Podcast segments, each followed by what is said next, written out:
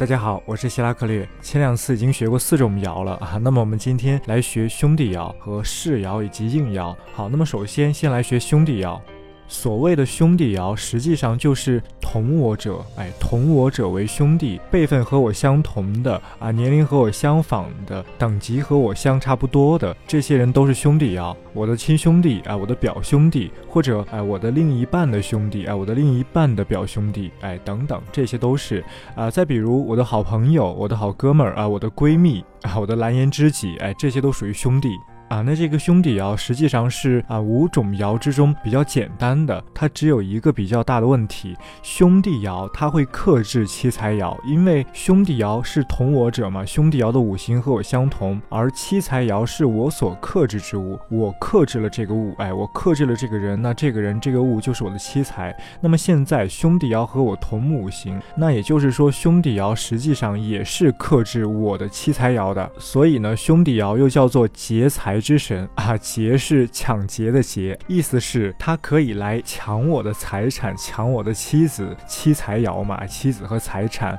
兄弟爻是处于和我竞争的位置的，比如兄弟爻可以是我的情敌，哈。啊，那在一些文学作品中，在我们现实中其实也有好兄弟或者亲哥哥、亲弟弟霸占了我的妻子，或者说抢了我的男朋友、抢了我的老公啊，等等等等啊，这些呢，在意象上就是兄弟爻去夺我的妻财爻这样一种征象，尤其以男性，就是尤其以男性的兄弟爻最为显著啊，武大郎和武松这样的关系啊，当然了，不是说只要是兄弟就会去抢啊，这是不可能的，哎，这世界上。也没有那么多坏人，只不过呢，大家要知道的是，兄弟爻能够这样去做，他有这种能力，哎，他有这种潜在的可能性。那举个反例啊，兄弟来帮我的例子啊。比如我们和自己的好兄弟、好哥们儿，哎，和朋友合伙去创建一个公司、创建一个组织、创建一个企业，或者说合伙去做一些生意啊，无论是什么样的生意，那如果我们把它做大之后，它实际上是我们啊这几个兄弟之间共同持有的财产。那这个时候兄弟要对我有没有害呢？事实上呢是没有办法说它有害还是没害的，因为和我一起经营公司、和我一起创建公司的我的好兄弟，他确实也分了我的股份。他确实也分了我的财产，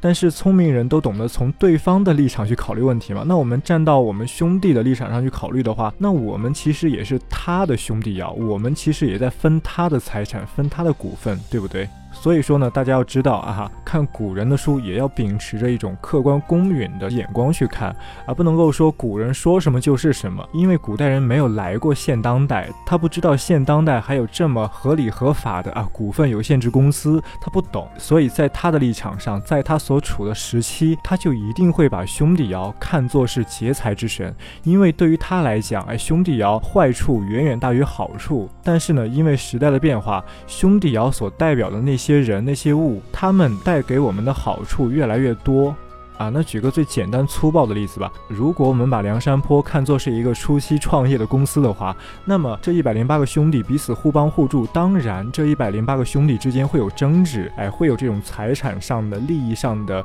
矛盾。但是正是因为一百零八个互帮互助，他们彼此相同，他们的五行相同，他们的这个劲儿往一处使，才能够最终促成一个组织、一个系统的壮大，对不对？所以说这都是一体两面的啊，不要陷。进入到某一个向度当中，不要一直以最坏的恶意揣度别人，也不要一直以最好的善意揣度别人，这两者必然会产生非常大的偏差。那前面在说其他四类爻的时候也提过，比如在现在的这个我们国家的政府当中，哎，同事之间、上下级之间也越来越往兄弟爻这种性质去转变啊，或者在现代的夫妻之间、男女朋友之间也越来越开放，彼此独立，那也类似于兄弟爻，哎，这些都已经说过了啊，不再重复。好，说到这里呢，这五类爻，也就是所谓的六亲呀，已经全部说完了啊。那下面来说一个新的概念，叫做适应。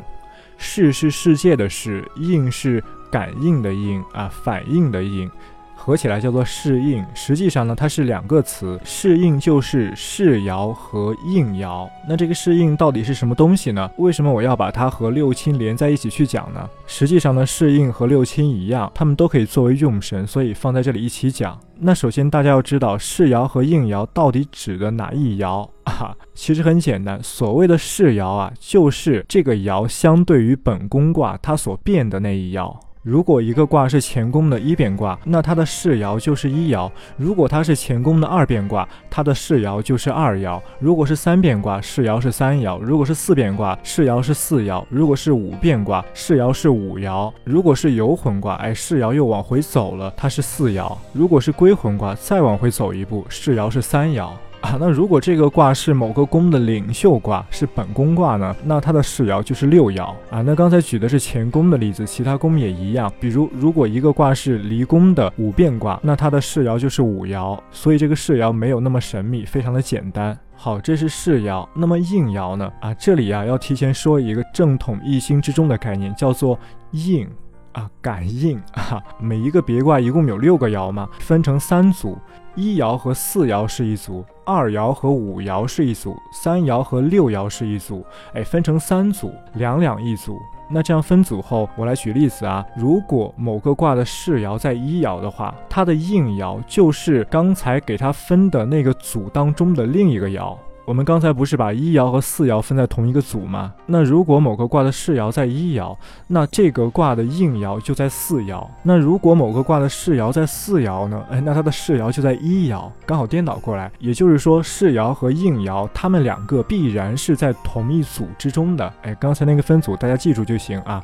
一四一组，二五一组，三六一组。只要记住这个配对，那么就很简单了。如果世爻在六爻，应爻就在三爻；如果世爻在五爻，应爻就在二爻；如果世爻在二爻，应爻就在五爻；如果世爻在三爻，应爻就在六爻。啊，世爻和应爻就是这么来的。好，说完了确定适应的方法，那么我们来学这个世爻和应爻，它们到底有什么用？哎，它们代表着什么？通过刚才找世爻的这个方法呀，大家应该已经发现了，所谓的世爻，它实际上啊就是这个卦变动最剧烈、最明显的那个位置，它就是这个卦相对于本宫卦它卦变的那个位置。那根据找世爻的方法，那世爻所代表的性质，哎，也随之浮出水面了。世爻所代表的呀，它就是你关心的这个人、这个物、这件事，它在目前的状态。而所谓的应爻呢，因为它刚好在位置上和世爻对立，所以呢，应爻就代表着外界对于你所关心的这件事、这个物、这个人所产生的反应。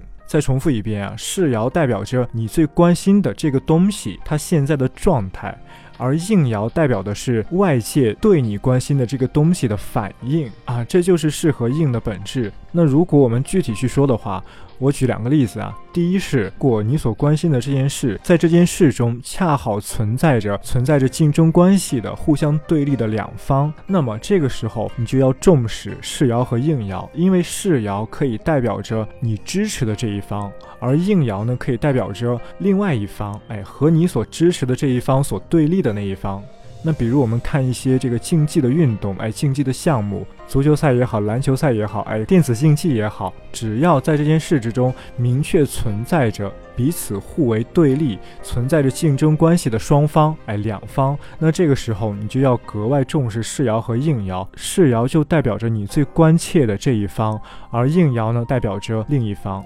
啊，所以很多时候你看网上那些预测足球赛谁胜谁负啊，预测选举如何如何，哎，谁胜选谁败选，网上很多用六爻预测这些东西的，实际上呢，他们当中的绝大多数人啊，使用的最重要的技术就是这个世爻和应爻的关系，当然也要结合其他的去看啊，只不过这个是需要去重视的一个点。好，这是第一个小细节。那么第二个小细节呢？是如果你关心的这件事只是你自己的事情啊，整件事之中只有你自己参与，其他人一个都没有参与。如果是这种情况的话，那世爻可以代表你自己。啊，这里要注意啊，必须是只有你自己参与的事。哎，只要有别人参与，那你就要仔细的考虑考虑了，他到底应不应该重视这个世爻？如果有多于两个人参与的话，那基本上啊，你就要去重视其他的六亲了。世爻在这种情况下只能起一个修饰作用，看到一些细节的情况，但是它不能够作为一个主轴出现。好，这里再说一个小技术、小细节啊。如果有很多人参与，然后比如你求财，哎，你把这个七财爻当做用神，那这个时候七财爻非常非常旺，哎，整个局面非常非常好。但是呢，唯独世爻不好，那这个时候怎么办啊？那世爻不好，世爻只是一个修饰，它不好，它的作用有多大呢？哎，如果出现了这种情况，那答案应该是这样的。七财爻非常旺，它代表的意思是，你一定会遇到很好的机会，哎，关于钱财的，关于这个盈利的，很好很好的机会。但是世爻比较差，甚至很差很差，世爻无气，然后又不得时，哎，不得地，不得位，哎，如果世爻各方面都不好，没有一丁点儿好的话，它代表的是在刚才那个非常好的机会面前，你抓不住，你会坐失良机啊，这就是世爻的一个作用。好，以后关于世爻、应爻啊，我们还会找其他的机会去讲。现在只需要知道世爻是什么，应爻是什么，它们分别大概有什么作用，哎，这就行了。好，今天说到这儿，我们明天再见。